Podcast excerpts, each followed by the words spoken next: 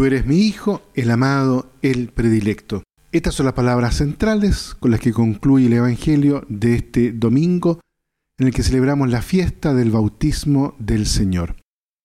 Hola amigos, aquí estamos en esta reflexión que hacemos cada domingo para poder centrarnos en la liturgia a la que nos invita a vivir y celebrar la iglesia.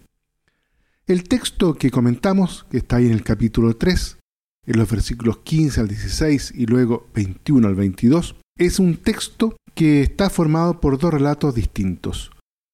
El primero precisa la diferencia que existe entre el bautismo de Juan, con agua, y el de Cristo, en el Espíritu. El segundo texto muestra toda la profundidad del bautismo de Jesús tal como se vive dentro de la iglesia. El bautismo de Juan se mueve en la línea de los ritos de purificación del judaísmo de aquel tiempo, es decir, invita a los hombres a la renovación total de su existencia y les mantiene en la esperanza del juicio, representado en la irrupción recreadora del Espíritu. La Iglesia sabe que la verdad de esa esperanza se ha cumplido ya en Jesús. Por eso bautiza a los hombres con Espíritu Santo y con fuego, es decir, les introduce en el ámbito del juicio destructor, es decir, el símbolo del fuego, y transformante del Espíritu. Toda la realidad del bautismo que Jesús ofrece a los hombres se encuentra contenida de un modo ejemplar y supremo en su propio bautismo. La antigua tradición refiere que Jesús recibió el bautismo que impartía Juan y añade que en ese momento se vino a desvelar su cometido de enviado apocalíptico de Dios. El cielo se abrió, vino el Espíritu y Dios le proclamó su siervo, hijo o enviado. El Evangelio de Lucas remodela el sentido de estos datos.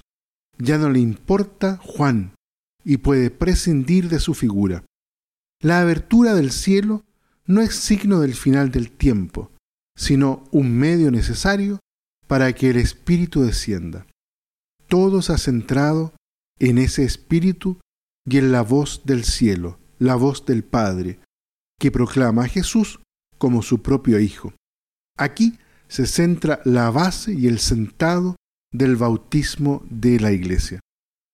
El bautismo constituye, antes que nada, una revelación o epifanía de Dios en Jesucristo. Jesús se manifiesta desde entonces como el Hijo.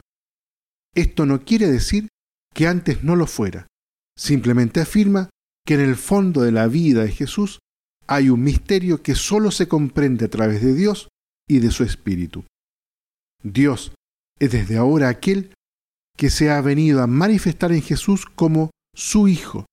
Dios adopta a Jesús como adoptaba a los reyes de Israel en el momento de su coronación, constituyéndoles representantes suyos ante el mundo. Los reyes recibían su función al ser ungidos con aceite. Jesús, al recibir toda la fuerza de Dios, que es el Espíritu, por eso se le llama el ungido, es decir, el Mesías, el Cristo. Sin embargo, Jesús no es un ungido más entre los otros. Jesús ha recibido toda la presencia del Espíritu y por eso es de verdad el Hijo, es decir, aquel a quien Dios escoge de una forma definitiva, aquel a quien Dios escoge de un modo definitivo, aquel en Dios se ha hecho presente de modo insuperable. Por eso Jesús no es simplemente un hijo de los hombres al que Dios, por su bondad, acoge y ama. Jesús proviene desde el fondo del misterio de Dios como su Hijo, su expresión y su presencia, su enviado. El misterio de Jesús implica, según eso, dos vertientes. Primero, por un lado, es el Mesías, el ungido, el Cristo, porque tiene la fuerza del Espíritu y realiza su obra entre los hombres, les introduce en la urgencia escatológica de la manifestación definitiva de Dios. Segundo, por otra parte, es hijo porque se halla cerca de su Padre, ha recibido su palabra creadora tú eres mi hijo, y le hace presente sobre el mundo. De todo esto debemos sacar, me parece, dos conclusiones. La primera pertenece al campo de la fe. Somos cristianos los que en el fondo de Jesús descubrimos el amor del Padre que le envía y la fuerza del Espíritu que actúa por medio de su obra. Y segundo, nos introduce en la práctica, es decir, aceptar el bautismo de Jesús significa recibir su Espíritu de gracia y exigencia, como la verdad definitiva, el juicio de Dios sobre la historia. Y no olvidemos que a esto se llega a través del bautismo de conversión que Juan ha proclamado un día en medio de su pueblo. Muy bien, queridos amigos, los invito entonces para que en este día, en la fiesta del bautismo del Señor, cada uno de nosotros se pueda renovar en su propio bautismo, es decir, también en esa condición de poder ser en Cristo el Hijo, hijos muy amados de Dios nuestro Padre.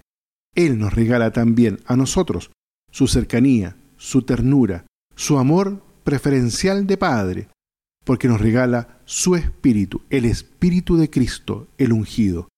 Que Dios los bendiga a todos y a cada uno.